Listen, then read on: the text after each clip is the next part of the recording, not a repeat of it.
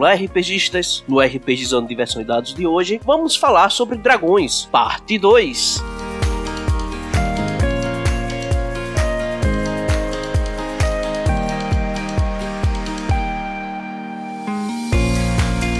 Você pode encontrar o RPGizando nas redes sociais, Facebook, Twitter e Instagram. Faça o RPGizando crescer, compartilhando este episódio. Ajude a manter o RPGizando no ar com a contribuição de R$ reais mensais ou assine o plano mensal de R$ reais, onde você poderá participar do nosso grupo do Telegram. É só usar o aplicativo PicPay e contribuir. Todos os links estão na descrição deste episódio.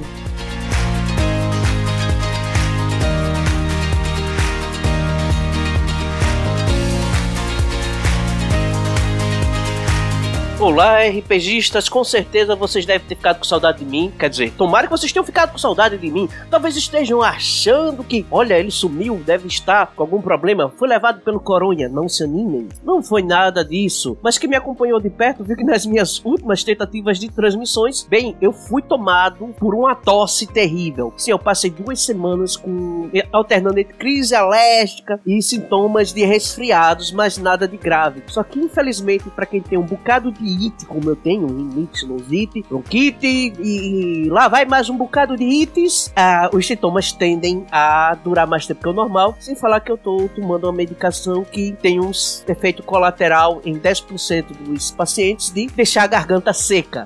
E sim, eu estou entre esses 10%. Então eu passei duas semanas sem aguentar falar por mais do que 15 segundos antes de ser tomado por uma tosse incontrolável. Aí fica difícil gravar cast, né? Ainda estou com alguns sintomas? Estou. Está mais leve? Está. Vai dar pra eu gravar aqui? Dá. Eu vou cortar todas as tosses. E o microfone tem botão de mute. Ajuda? Mas agora vamos continuar aí com o que tá acontecendo. Quem tá acompanhando as lives saíram menos, mas continuam saindo. Cara, saiu de HWF. Saiu o final da, da história da nossa viagem a Cataca... Patapuco. Consegui falar. Ô, Murilo, nome de praia é difícil, hein? Foi muito divertido ainda acho que o Sérgio Cabeleira é o culpado por trás de tudo aquilo que aconteceu. Não gostei daquele final. O final que eu disse no final, o final que eu disse no final, que redundante, lá no finalzinho, na terceira parte da, da live. Bem, eu acho que aquele final teria ficado muito melhor. Mas eu acho que não é isso que vocês querem ouvir hoje. A gente hoje vai para a segunda parte sobre dragões, a sociedade. O cast vai ser um pouquinho menor e mais rápido, porque, como eu falei, os meus sintomas diminuíram, mas ainda não sumiram. Mas eu espero que vocês aproveitem, porque hoje eu vou falar do ponto de vista dos dragões metálicos e cromáticos, como eles veem a sociedade deles. E agora, vamos para o que interessa, bora pro cast.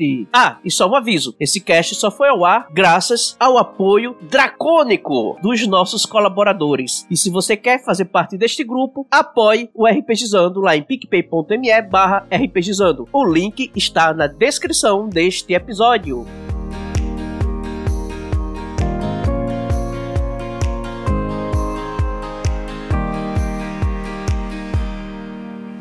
Olá, RPGistas! Eu sei que demorou um pouquinho, mas estamos de volta com a parte 2 sobre dragões, a parte sobre sociedade. Bem, hoje eu vou dividir em duas partes. A primeira a gente vai falar só sobre os dragões metálicos e a segunda só sobre os dragões cromáticos. Então esteja pronto para fazer suas anotações se você vai usar dragão na sua campanha e se você não for usar, anota do mesmo jeito que eu acho que você deveria usar, porque dragões são uma ferramenta muito boa para serem estudadas e usadas nas mesas de RPG. Hoje nós ainda não vamos tratar exatamente sobre como usá-los em combate. Não, no dia de falar sobre combate, bem, eu vou trazer um convidado aqui para a gente discutir o uso dos dragões nos momentos de combate, como usar melhor o seu dragão, o covil do dragão e todas as ferramentas possíveis. Mas antes disso, vamos falar da sociedade do ponto de vista dracônico. Então, para começar a falar da sociedade dracônica do ponto de vista dos dragões metálicos, vamos fazer alguma definição definição aqui, né? Que embora os dragões metálicos individuais possam se encontrar acidentalmente, pacificamente ou violentamente, que sim, como a gente falou anteriormente, só porque o cara é dragão metálico não quer dizer exatamente que ele é bonzinho e às vezes ele pode ser bom, mas bom do ponto de vista dracônico, o que não é necessariamente bom para as outras espécies. Bem, a sociedade dos dragões é pouco mais do que uma, digamos assim, uma coleção frouxa de relações familiares. Ou seja, para os dragões metálicos ainda existe existe aquela ligação de parentes, sabe? Fulano que é irmão de fulano, filho de fulano e tal, mas isso daí não é algo tão que amarre com tanta força como a gente vê em outros humanoides, principalmente nos anões. Porém, os dragões metálicos, eles sim cumprem suas próprias ambições e servem aos seus próprios propósitos. Eles não necessariamente vivem dentro das sociedades, seja dracônico ou não, mas eles permitem que as sociedades não dracônicas tomem uma certa forma ao seu redor, se desenvolva. E assim, deixando de lado as ocasiões lendárias em que os dragões metálicos de vários tipos se unem para se opor a um inimigo comum, o mais perto que chegam de formar uma sociedade rudimentar é representado por uma lealdade aos filhos e parentes, né? Que apesar de que eles não formem essas famílias para viverem todo mundo junto, você não vai chegar num covil de dragão e encontrar papai, mamãe, filhinho, filhinha tal e essas coisas. Não, não é bem assim. Mas eles lembram, né, quem são parentes de quem, irmão de não sei quem, primo de não sei quem, então eles têm um certo respeito pelo parentesco. E são exatamente essas conexões duradouras, né, que é ser parente, porque você não deixa de ser parente, que acabam unindo de uma maneira, digamos, tênue. Até mesmo aqueles dragões metálicos que são mais territorialistas, sabe? Eles acabam se unindo, que os mais territorialistas, quanto mais territorialista o dragão metálico é, mais individualista ele é, né?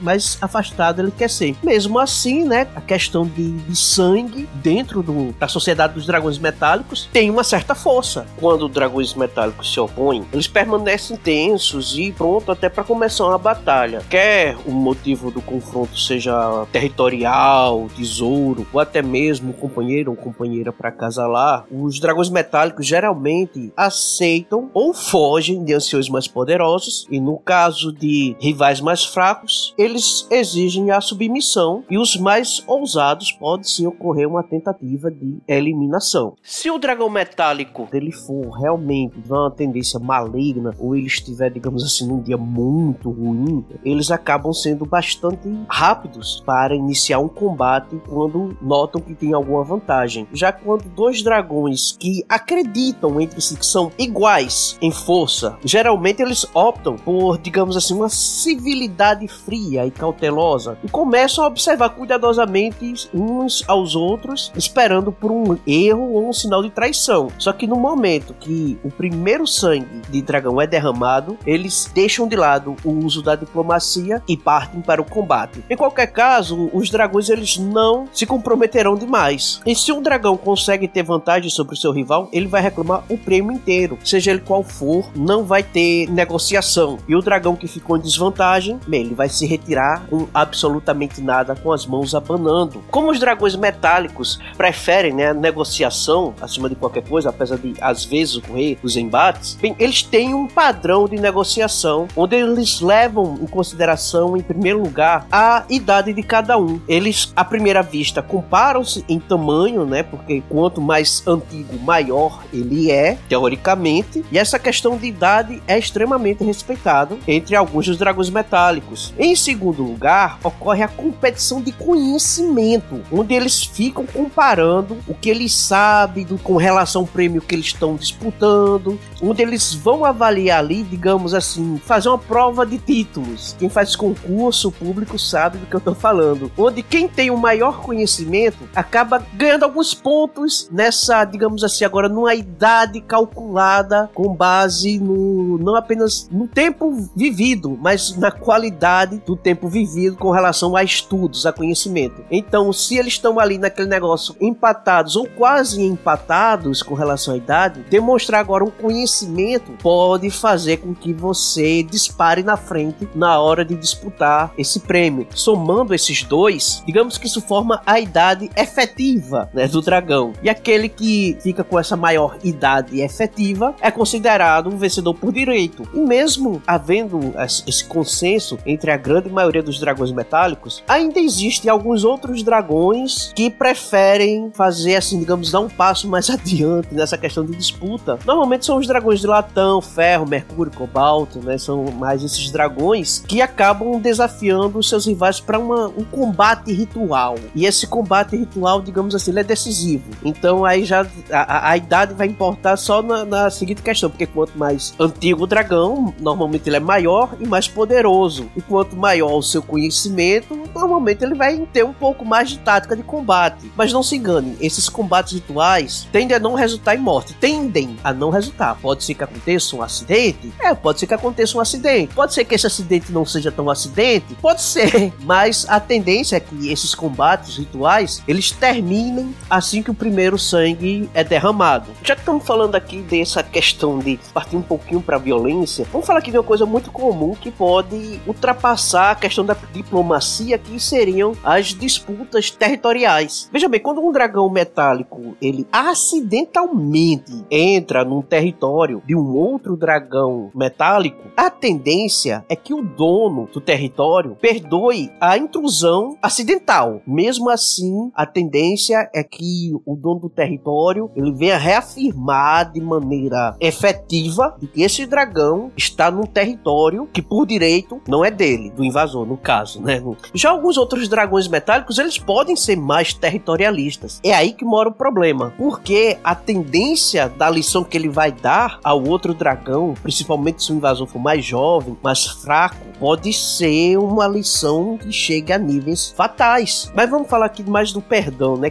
A tendência mais é essa do perdão, que na verdade ele é oferecido porque o dragão metálico considera que só o fato de você acidentalmente invadir um território de um outro dragão, né? De entrar no território do outro dragão sem convite ou sem informar com antecedência, isso entre a cultura dos dragões cromáticos é de uma vergonha absurda. É uma atitude para lá de vergonhosa. Então a tendência é que os dragões metálicos evitem esse tipo de acidente. Antes de ir para algum lugar, ele busca certificar-se de que aquilo ali não é território de um coleguinha metálico. Então, sim, para eles, os territórios de outros dragões metálicos são territórios sacrossantos. Quanto mais antigo é o dono do território, mais sagrado é aquele território. Então, nada de vilipendiar o território alheio. Porém, podem existir aqueles dragões metálicos mais cobiçosos, como a gente falou, aqueles que se corromperam, aqueles que são malvados, interesseiros, tem um coração semelhante a um dragão cromático, ele pode sim tentar invadir o território de um outro dragão cromático mais jovem e tomar para si. A tendência é que esse dragão mais jovem, ele não vai se sacrificar por causa do seu território. Mas e os encontros entre dragões? Bem, pode acontecer sim. Eles são, de um certo modo, pelo menos para os padrões dracônicos, eles são civilizados. E pode acontecer deles se encontrarem, normalmente motivados por um convite. Pode ser que aqueles dragões, anciões, bem mais antigos, os mais antigos mesmos, eles até desconsiderem essa formalidade quando vem de um dragão mais jovem. Né? O que é que o dragão mais jovem vai fazer? Mas nesse caso, bem, ele não faz esse encontro para tentar subjugar o mais jovem. Ele simplesmente olha assim para cara, você não tem nada para me oferecer? Tá bom, não, de boas. Vamos sentar aqui e vamos conversar. Agora, se uma mensagem solicita uma audiência, né? Como quando um dragão jovem busca a tutela de um ancião, a tendência é que esse dragão mais jovem é, mande junto com a mensagem um tesouro. E normalmente esse tesouro aí, ele, esse dragão mais jovem, ele vai estar tá querendo dizer assim: essa, esse é o meu respeito por você. O tamanho do meu respeito por você é do tamanho do valor deste tesouro. É por isso que os mais antigos às vezes olham assim: é, o tesouro é grande, mas pra, pra você é grande, pra mim, né? Essas coisas todas, é um trocado e tal. Então, os dragões metálicos mais antigos, que têm um bom coração, dizem assim: olha, vai fazer falta para você, para mim não faz diferença. Precisa não, viu, filho? Mas se dois dragões metálicos se encontram num local que não é território nem de um nem de outro, normalmente eles se reconhecem, eles olham assim, eles podem estar em forma humana, dizer: hum, você tá em forma humana, mas você não me engana, você é um dragão, né? Já que eles costumam viajar mais em forma humana do que estar tá na forma realmente de dragão. Mas em qualquer caso, o que é que eles fazem? O que é que eles fazem, né? Eles se reconhecem como dragões, se identificam e dizem: é o seguinte, eu estou indo para cá, você está indo para lá, vamos seguir nosso caminho como se nada tivesse acontecido. O que acontece? Quando eles são, na maioria dos casos, né, dragões bondosos, né? Como a maioria dos metálicos são bondosos, o que é que acontece? Cada um segue seu rumo, beleza. Mas pode existir, no meio desse encontro aí entre dois dragões metálicos, aquele que não é bonzinho. Então ele vai agir de trairagem, sim. Ele vai agir de trairagem quando o outro dragão for seguindo seu rumo. Bem, ele pode ser que tenha algum interesse em segui-lo, mas não é uma tendência os dragões metálicos abandonarem o seu território. Se isso aconteceu, tem que ser por algo extremamente importante, porque o território do dragão, como eu disse, é o seu local sagrado. Eles têm um grande apego pelos seus tesouros, por mais que eles neguem isso como um defeito, mas eles reconhecem que tem um apego tremendo aos seus tesouros, consideram isso uma virtude, então por isso a tendência deles é que não se afastem dos seus territórios. Então, a não ser que a situação do encontro seja seja assim, uma disputa de território, algo mais complicado e que possa ter um desfecho mais caloroso, a tendência é que cada dragão siga na direção da sua casa da maneira mais discreta possível. Mas e quando a interação é com os dragões cromáticos? Bem, meu amigo, aí a coisa muda bastante. Talvez hajam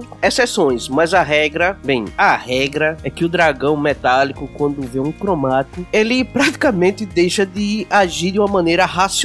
Ele ataca à primeira vista o dragão cromático, esquecendo até as consequências que esse combate repentino pode trazer para si mesmo. Ele vai com tudo, parte para cima. Porém, quando o dragão cromático ele é muito poderoso e talvez até mesmo assustador para o dragão metálico, o que é que o nosso dragãozinho vai fazer? Ele vai procurar então uma maneira diferente. Ele não vai querer simplesmente investir nesse ataque bestial. Ele vai procurar aliados e voltar para combater o dragão cromático agora com um certo reforço. Quando essa batalha começa, não espere menos do que bestialidade do dragão metálico. Ele vai partir para cima, ele quer desmembrar, ele quer abrir ao meio o dragão cromático. Então, mestre, se você for daquele que gosta de narrar combates mais viscerais e sujos, pode fazer, meu amigo, que é desse jeito mesmo que você tá pensando. Nesse momento, meu amigo, os dragões metálicos eles vão matar macho, fêmea, filhotes, não, não vai ter diferenciação para ele não. Ele vai acabar com todos. E só depois que ele terminar todo o, digamos, serviço sujo, é que ele vai voltar à sua racionalidade, como se nada tivesse acontecido. Como se aqueles minutos de racionalidade tivesse sido apenas um desvaneio. Ele vai voltar à sua maneira, talvez educada, mas sempre racional. Aquela maneira racional dele que vai aparecer do nada, mesmo que ele esteja todo coberto de sangue do seu inimigo. Agora, por que eles fazem isso? Porque todo dragão metálico acredita que os dragões cromáticos não podem atingir números críticos. Sim, eles acreditam que estão agindo de maneira natural para proteger a si mesmo e a todos os outros. Eles não estão assassinando dragões cromáticos, eles acreditam que estão fazendo um controle populacional. E aí é que vem algo bem estranho, que apesar dessa maneira instintiva de, de aniquilar dragões cromáticos, você não vai ver dragões metálicos fazendo, sei lá, cruzadas ou promovendo incursões para acabar de vez com os dragões cromáticos. Não, eles realmente acreditam que estão só fazendo um controle de quantidade sem precisar extinguir os seus inimigos. Outra coisa estranha é que para os dragões metálicos, histórias de cooperação com os dragões cromáticos ou até de amor proibido entre os dois grupos de dragões, isso é tudo invenção, isso, isso não existe. Isso são histórias que são contadas apenas para chamar a atenção das pessoas, histórias impossíveis. Porém, existem registros históricos e confiáveis que falam de dragões metálicos anciões agirem de maneira intimidadora ou até mesmo maneira manipuladora e fazerem com que esses dragões cromáticos os sirvam de alguma maneira. E essa manipulação acaba fazendo com que esses dragões cromáticos manipulados acabem traindo a sua própria espécie e resultando em ainda mais mortes de dragões cromáticos. Já conviver no meio de humanoides pode ser algo mais interessante para os dragões metálicos. Isso vem porque eles veem um certo valor em cultivar relacionamentos com humanoides. Isso é tão verdade que depois de séculos observando os humanoides, alguns dragões metálicos começaram a desenvolver a habilidade inata de se transformar em humanoides. Sim, isso daí veio, essa habilidade do, dos dragões metálicos se transformarem de maneira natural em humanoides. Isso veio por causa da convivência e observação que os dragões metálicos tinham com os humanoides. E a motivação é extremamente simples. Todos os dragões metálicos anseiam por poder ou riqueza e frequentemente anseiam por pelos dois. Isso é bem a cara de algumas raças humanoides, como os humanos. Na verdade, na verdade, sempre que um dragão metálico procura influência ou tesouro, os dragões eles tendem a ser diretos neste assunto. E à medida que os humanoides começaram a, a se propagar ao redor do mundo, os dragões metálicos viram um grande potencial nessas criaturinhas que tinham uma vida assim tão apressada. Isso não era necessariamente ligado com o propósito de promover suas resistências, digamos assim, curtas para os padrões dracônicos. Os dragões metálicos viam nessas criaturinhas que elas poderiam cumprir até mesmo os próprios objetivos que os dragões tinham para a vida. Eles viam esse potencial de imediato. Então os dragões metálicos aprenderam logo cedo que conduzir qualquer negócio significante com humanoides, eles precisariam se relacionar com eles e se identificar de alguma maneira. E isso às vezes significava ter que assumir um rosto amigável, mas em alguns outros momentos também pode ser que isso signifique impressionar os humanoides com a sua majestosa presença dracônica. Afinal, os humanoides respondem bem ao medo. Na verdade, muitos dragões metálicos formidáveis gostam muito de comandar exército de lacaios humanoides que sejam confiáveis para cumprir as suas ordens. Então é muito comum que dragões metálicos que podem mudar de forma ou que adotam essa mudança de forma frequentemente, já que creio eu que quase todos tenham isso de maneira inata. Né? Eles tendem a ter, a assumir duas faces: uma face para o mundo social, que normalmente é sua aparência humanoide, e uma outra para uma vida solitária, que é a sua forma de dragão. Na sua forma de dragão, basicamente eles querem ser vistos com admiração, serem temidos pelas nações e serem deixados de maneira solitária para que vivam a sua própria sorte. Já nas suas formas humanoides, eles preferem agir de maneiras que facilitem a abordagem, consigam um certo respeito dos mercadores que possam ter algo interessante para eles e até mesmo viajar sem chamar muita atenção. E quando eles por algum motivo acabam é, estabelecendo algum tipo de relacionamento com humanoides, normalmente esses dragões o fazem a princípio na forma humanoide. E nessa convivência e interação com os humanoides, os dragões metálicos eles tendem a assumir, digamos assim, alguns tipos de papéis diferentes. Os mais comuns, eu vou dar uma abordada aqui bem rápida. Nós temos o orientador, que são dragões metálicos que tratam o conhecimento como o maior tesouro e acabam se tornando verdadeiras fontes de informações obscuras das quais o resto do mundo pode se beneficiar de alguma maneira. Muitos deles agem como se fossem verdadeiros oráculos que preveem o futuro ou como bibliotecários que compartilham a tradição armazenada em suas mentes. Então, um dragão que é envolvido nesse negócio de aconselhamento e orientação a humanoides, ele pode estar de uma maneira bem acessível, digamos assim, para ajudar a encorajar a solicitação de suas experiências e das suas habilidades. Mas também pode, em alguns casos mais incomuns, esse dragão orientador ele pode preferir não ser tão acessível porque ele quer ficar isolado para poder meditar e pesquisar em paz os assuntos que lhe interessam.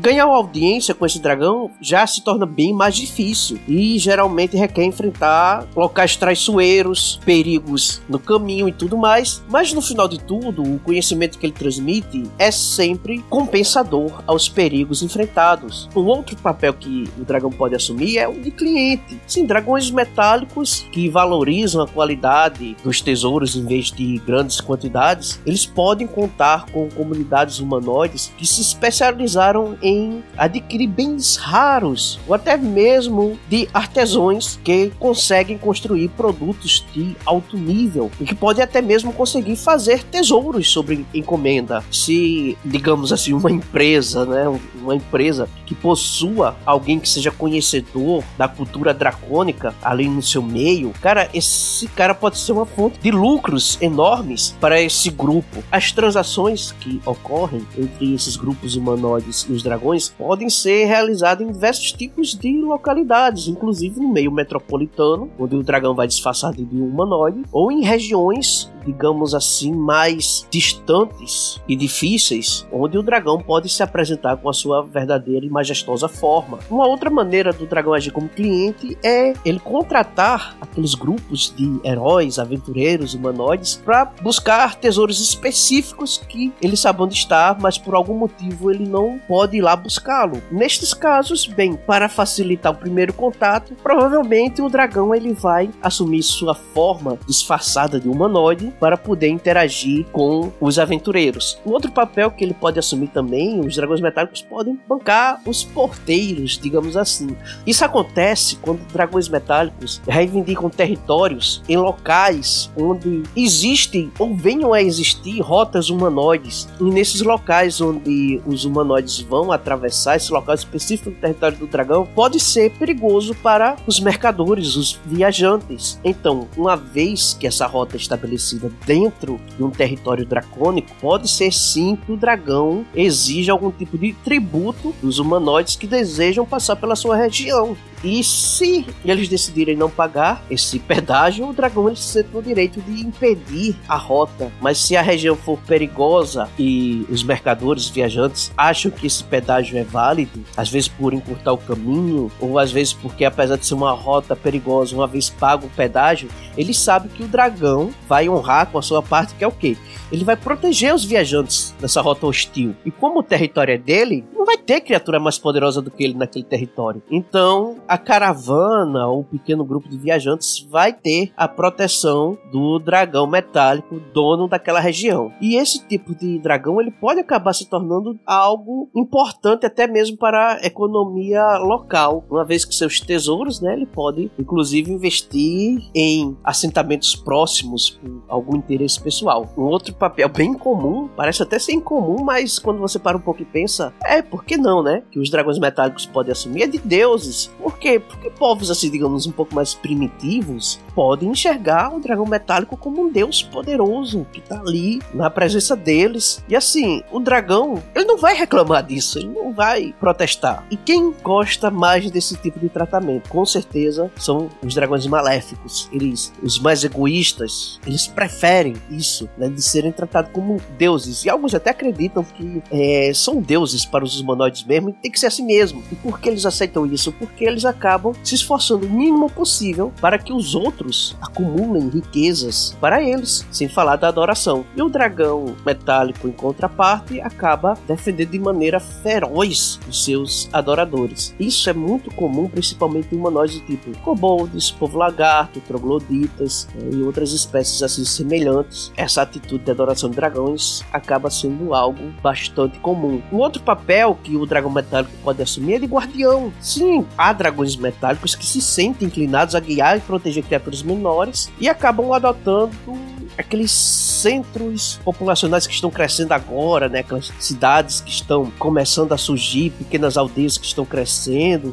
Mas também não é incomum que outras localidades até um pouco maiores acabem sendo um local onde o dragão resolva proteger. E em troca dessa presença mais constante do dragão metálico, a comunidade direciona grande parte de sua receita, digamos assim, para o tesouro do dragão. Sim, os impostos vão para o tesouro do dragão. E por mais que possa parecer um exagero, este investimento extremamente expressivo é vantajoso para ambas as partes. Porque veja bem, com o dragão cuidando da população, a comunidade está protegida contra qualquer ameaça externa e tem um exército agora. Pode ter um exército? Pode, mas não vai ser mais a preocupação principal daquela cidade, daquela população. Então a civilização pode sim se focar, se concentrar os seus esforços em, em sua própria prosperidade e esquecer dessa parte de proteção. Tá terceirizado pro dragão. E isso aconteceu já em Forgotten Realms, em Fire 1, em Impérios Draconatos. Se você for ver a história de Archose, eu acho que a pronúncia é essa. Bem, a sua capital se tornou um ponto de encontro para todos os dragões metálicos. E os dragões metálicos, eles não vão só proteger né, civilizações draconatas, mas também ele pode se tornar guardião de outras civilizações, como anões, elfos, halflings, humanos, até mesmo tieflings. Uma outra posição que o dragão pode assumir, um outro papel que é interessante até os mestres explorarem,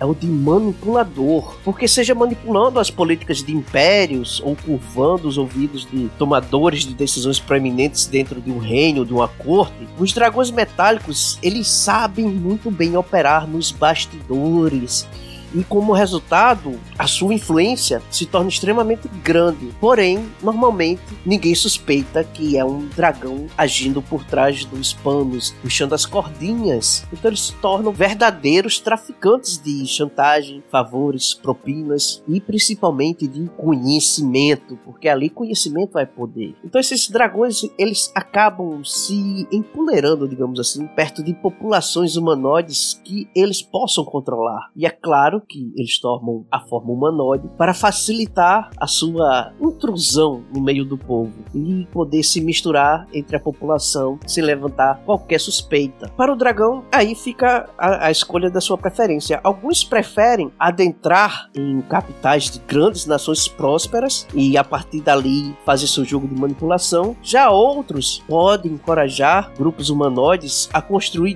dentro dos, dos domínios do dragão e atrair pessoas para crescimento do comércio local, inclusive, cara, é, se pegar anões e fazer extração de minérios ali que o dragão normalmente não iria extrair. Isso aí é um exemplo do que ele pode fazer. Em cima de tudo isso, ele cobra imposto, tributo e tudo mais. E como ele pode viver milênios, é virtualmente imortal, ele pode muito bem esperar essa pequena nação se tornar uma grande potência alguns séculos à frente. E o pior de tudo é que ele pode fazer tudo isso de uma maneira onde ele vai estar também infiltrado no meio da corte, dos líderes, seja lá do, do grupo que comanda. Ele vai estar lá infiltrado na sua forma humanoide, fazendo pequenas manipulações e dando pitacos, digamos assim, que vai manipular cada vez mais os líderes daquele assentamento de acordo com a necessidade do dragão. E a última opção, claro que tinha que ser falado, já que eu falo que dragões metálicos também podem ser maus, é o papel de tirano. E alguns dragões metálicos se descobrem, digamos assim, como alguém que não tem que dar nenhuma satisfação às criaturas inferiores e que do, todos devem ter medo dele e pronto, acabou. Então esses dragões eles acabam se comportando como os dragões cromáticos mesmo. Não tem nenhuma valia pela pelas vidas alheias de outras criaturas que são inferiores, são formigas. Então os humanoides servem apenas como ferramentas que eles podem utilizar, manipular, é, é, forçá-los a trabalhar, né, conseguir tesouros, trabalhar para construir tesouros, itens mágicos e por aí vai. E eles tratam os esses humanoides não como indivíduos, mas como sendo ferramentas e recursos. Viver né, nesses regimes dracônicos são extremamente perigosos porque você é controlado sob constante ameaça de morte, perseguição, mas eles gostam de deixar assim que aquele fiozinho de confiança, não, se você fizer tudo que você tem que fazer, cumprir com as suas obrigações, você vai ter alguma esperança de uma vida feliz. Então, o que é que eles fazem assim para privilegiar alguns? Eles escolhem alguns humanoides no meio daquele povo e dão algum tipo de autoridade limitada, que na verdade nada mais é do que o trabalho de estar tá fiscalizando os outros, de observar, de manter todos sob o controle do dragão.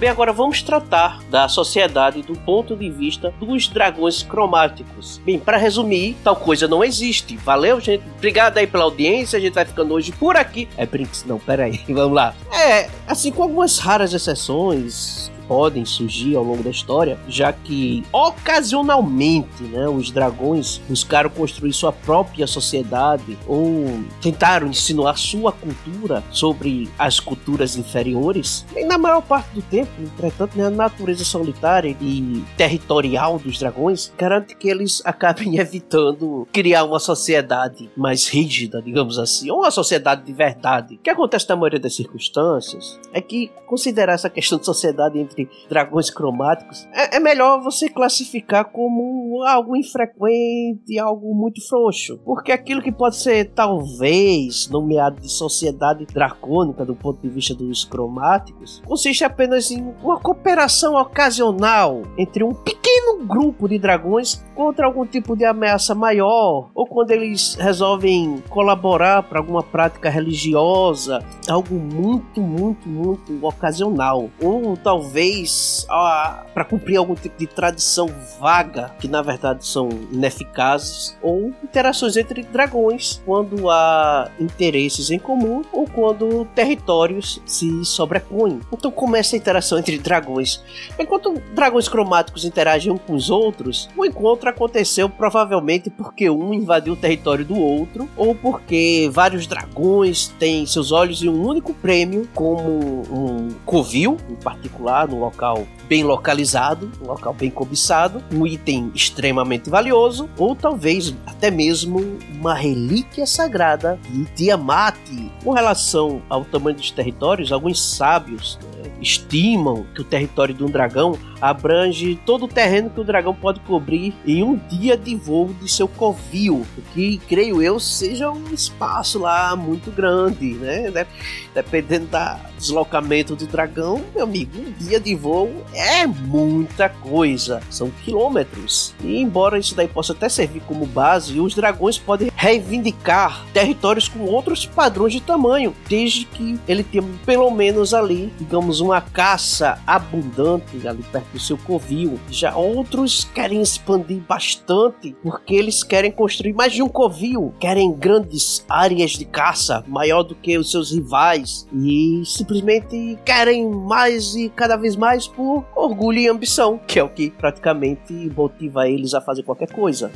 E basicamente dragões cromáticos eles podem entrar em conflito um com os outros por uma certa variedade de razões. Uma delas pode ser a sobreposição de território. Sim, isso acontece. Sob bastante relutância e gerando algumas tretas, sim, mas mesmo em momentos raros, isto pode acontecer. Então, quando isso acontece, normalmente é entre dragões da mesma variedade, então eles têm aquela mesma preferência de, de território e pode acontecer que uma pequena fatia de território dos dois se sobreponha e acabe gerando uma convivência ali não muito amigável, mas convivem, convivem, né? Esses vizinhos conseguem conviver. Porém, se forem dragões né, de espécies diferentes, dragões de cores diferentes, meu amigo, vai se resolver na base do confronto mesmo, não tem, não tem perdão. É, essas disputas geográficas entre dragões tendem a se tornar sangrentas. Na maioria dos casos, um dragão ou outro pode partir para encontrar locais de caça em outro lugar, mas cá entre nós, essas criaturas orgulhosas e territoriais nunca cedem sem lutar. Tem que ter algum conflito, a não ser que um dos dragões seja claramente mais velho e mais poderoso do que o outro,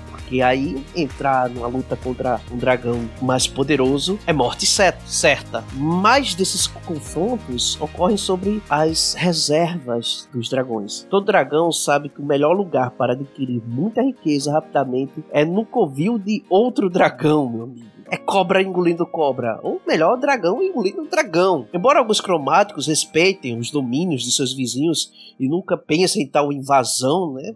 Não vamos provocar para também não querer invadir o nosso quintal. Existe uma quantidade bem considerável que quer se aproveitar dessa chance, principalmente quando acredita que tem chances acima da média de conseguir o tesouro do seu alvo. existem também outras razões menos comuns para conflitos. Dragões cromáticos podem lutar por companheiros, diferenças religiosas, tesouros específicos e até mesmo por insultos que nem precisam ter realmente acontecido. Mas se eles acham que houve um insulto, vai ter sangue. Então, quando dragões hostis se juntam, o conflito pode assumir uma de duas formas. Se o combate não for uma conclusão assim precipitada, os dragões passam minutos ou até mesmo horas circulando uns aos outros, medindo-se mutuamente e talvez gritando uns com os outros ao longo de uma distância intermediária ali, sabe? Aquela distância que eles vão vendo até onde podem se aproximar. Normalmente essas gritarias são que ameaças, fanfarras e pode sim acontecer que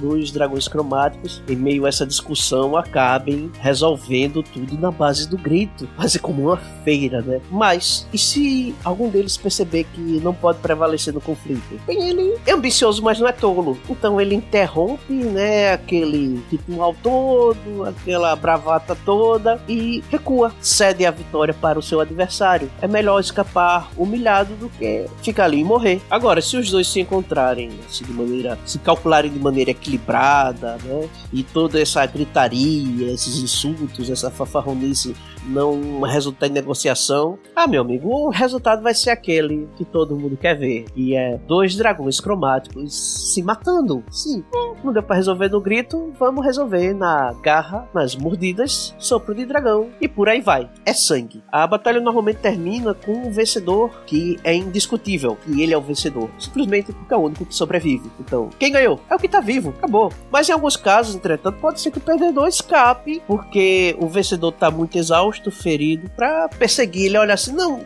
vou deixar ele fugir porque ele fugindo eu tô vencendo e se eu for atrás dele eu posso ser que eu caia numa armadilha.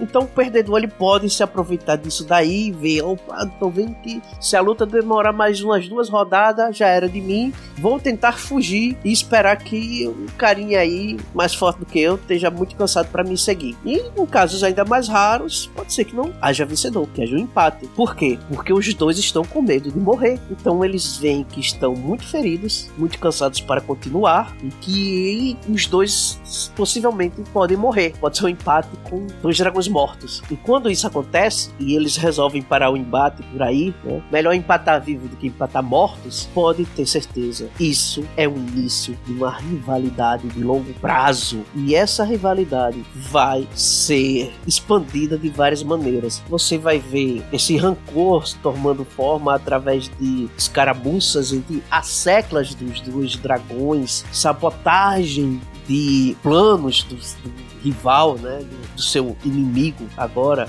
espionagem e tudo, todo esse tipo de coisa, vai existir essa rivalidade, esse esse problema, essa guerra fria que vai durar séculos. Mas mesmo assim, casos ainda mais raros, pode ser que a interação entre dragões cromáticos não leve a conflito. E apesar deles serem extremamente solitários, pode ser que eles se unam por algum motivo maior. E a maioria dessas reuniões é uma questão familiar, ou se não for familiar, pode ser que os dragões encontrem uma causa comum. Então, dragões cromáticos podem se unir para enfrentar dragões invasores mais poderosos do que qualquer um deles de uma maneira individual, não é? Eles assim, olha, a, a, gente sozinho, a gente não vai segurar aquilo ali não, mas se a gente se juntar, a gente pode segurar esse inimigo em comum que a gente tem. Resolve e depois volta inimizade.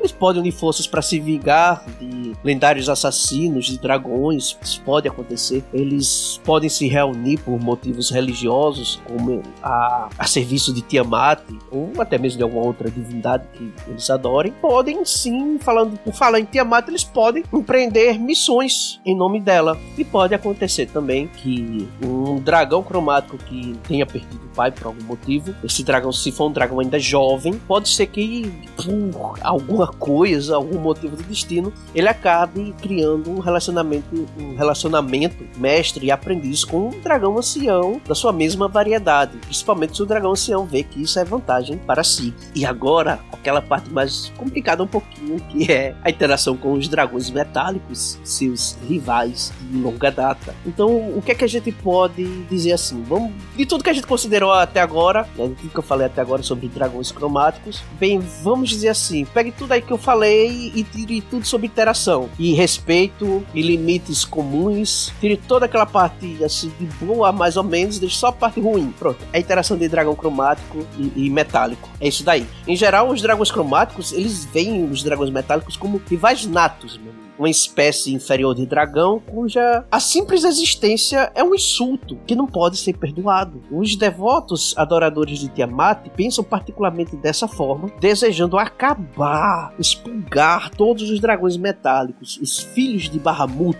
da face do mundo. Então, toda e qualquer interação entre os filhos de Tiamat e os filhos de Bahamut, cara, gente normalmente acaba em combate, e quando não ocorre o combate por algum outro motivo, sei lá, que possa acontecer e o combate não ocorrer, bem vai acabar no mínimo em ameaças e promessas de um combate iminente. Simplesmente, cooperação e colaboração não existe entre os metálicos e os cromáticos. E como eu falei anteriormente sobre dragões metálicos e sua interação com os cromáticos, existe aquelas histórias né, de uma interação por persuasão ou manipulação que, apesar de que se prove que é verdade, eles não aceitam, os cromáticos também não aceitam que tais coisas existiram. Algum tipo de interação, seja por um amor proibido ou porque algum dragão cromático foi enganado, manipulado ou subjugado por um dragão metálico.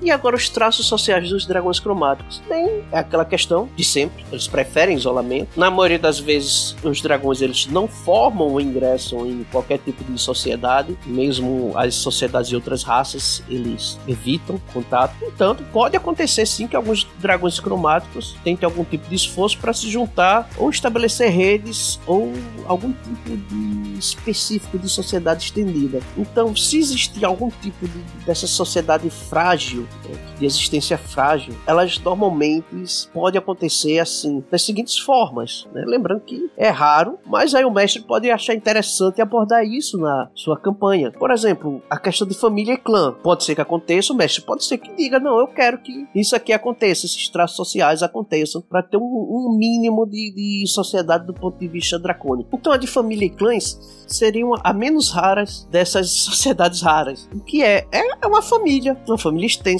uma grande família de dragões. Fulano é primo fulano, filho de fulano, neto de fulano. Lembrando que como eles são é, virtualmente eternos, né? Eles não morrem por causas naturais, então sim, pode ser que exista uma família, um clã grande que forme um, tipo de sociedade, né? Entre eles. Mas a gente tem que lembrar que a maioria dos pares de dragões eles acasalam, se separam assim que os filhotes deixam o ninho.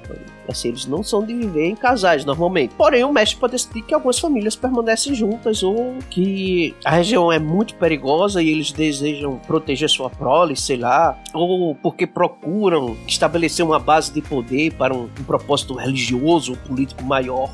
Então, à medida que essas famílias se expandem, elas ocasionalmente se transformam em clãs, clãs completos mesmo. Então, cada membro, família imediata, ela acaba reivindicando o seu próprio domínio, e esses domínios, esses territórios dominados, quando combinados, podem se tornarem maiores até mesmo que nações humanoides. Mesmo assim, esses clãs eles podem acabar se envolvendo por é, disputas pelo poder, mesmo que a tendência natural é que o líder do clã seja sempre o mais velho, que normalmente é o mais forte da, de toda a linhagem ali daquele clã, dos que estão vivos ainda daquele clã. Então, por que não se vê isso com frequência? Porque simplesmente é algo que as outras raças, os humanoides, por exemplo, eles não ouvem falar sobre isso. Ou pelo menos se ouvem falar, não conseguem identificar o que é, porque não é tudo muito bem explicado, não é tudo muito bem esclarecido parecido. E isso por quê? Porque independente de, de, ser um dragão solitário ou ser um dragão membro do, de um clã de dragões, eles vão agir com os humanoides da mesma forma. São invasores e vão predar os humanoides, os seres mais fracos. Agora, vale salientar aqui um, exemplo aqui de um dragão que já foi mencionado em registros. O nome dele é Iril Indris, acho que é essa a pronúncia, que é um antigo dragão azul conhecido pelos habitantes locais como o Rei do Trovão. Bem, esse tal de Iril e a sua família estendida, né, seu clã, que tinha cerca de uma dúzia de dragões, cara, olha assim, mas pra um clã, isso é tão pequeno, uma dúzia, meu amigo, a gente tá falando de dragão, meu amigo. Um dragão é muito, dois é demais, então uma dúzia, cara, é o fim do mundo.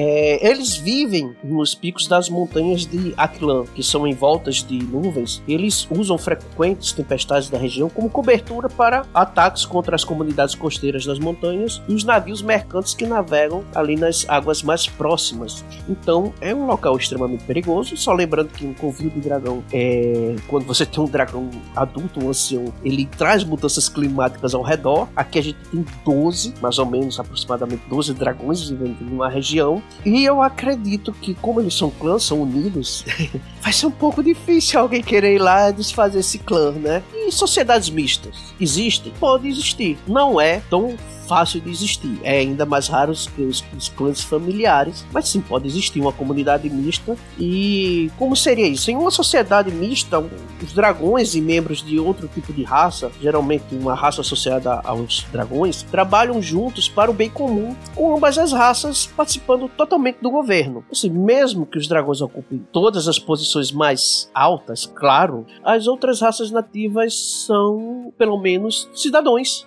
Tem algum tipo de direito nessa sociedade. Então eles não serão simples escravos, né? Os dragões não vão é, tratá-los como escravos, ferramentas, recursos, né? Eles são cidadãos e têm algum direito dentro dessa sociedade mista.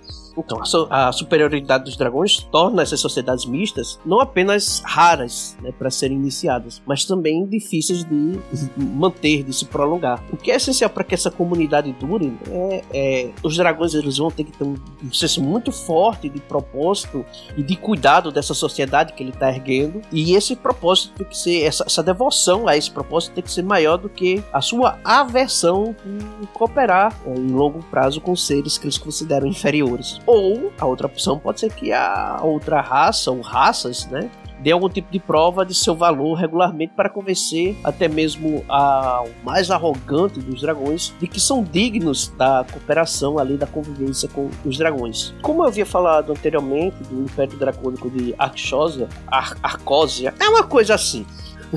é, apesar de, de, ser de maioria de dragões metálicos, existe sim uma pequena minoria ali de dragões cromáticos que também faziam parte desse império. Em Dragonlance, a gente vê de uma maneira mais comum esse tipo de sociedade, né, como os exércitos de Taquises, onde nós temos os dragões como senhores supremos e os exércitos humanos, goblinoides e por aí vai. Então, se você quer dar uma olhada melhor nessa questão de sociedades mistas, eu aconselho você dar uma olhada em Dragonlance, os romances. Por último, o último tipo aqui de traço social que a gente pode falar são os Senhores Supremos, que nesta variedade de sociedade cromática, né, os dragões cromáticos, uma classe dominante, ou ordem de dragões, ela reina de maneira tirana, é claro, sobre uma população de outras raças. E ao contrário de uma sociedade mista, esta não é uma parceria. As pessoas da sociedade são cidadãos de segunda classe, na melhor das hipóteses. E aqui eles são tratados como escravos, bem e estão sujeitos ao ca aos caprichos dos seus senhores dragões. E a composição desse governo acaba variando. Em alguns casos, uma única família, clã, variedade de dragão cromático, constitui a totalidade da classe dominante.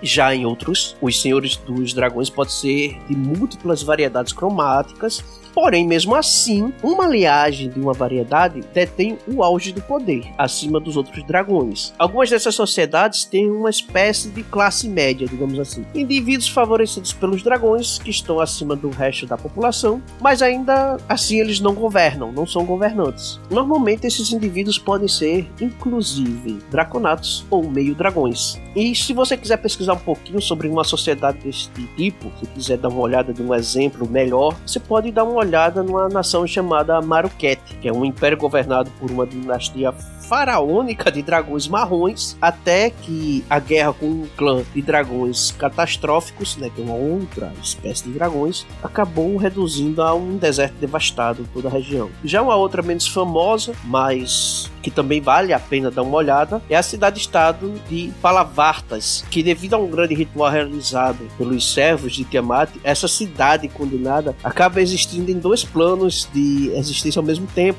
o mundo natural e o próprio domínio, o próprio domínio de Tiamat. Então, à medida que, que as dimensões se fundem dentro da, das fronteiras da cidade, mais e mais os cidadãos se encontram num mundo completamente estranho e perigoso.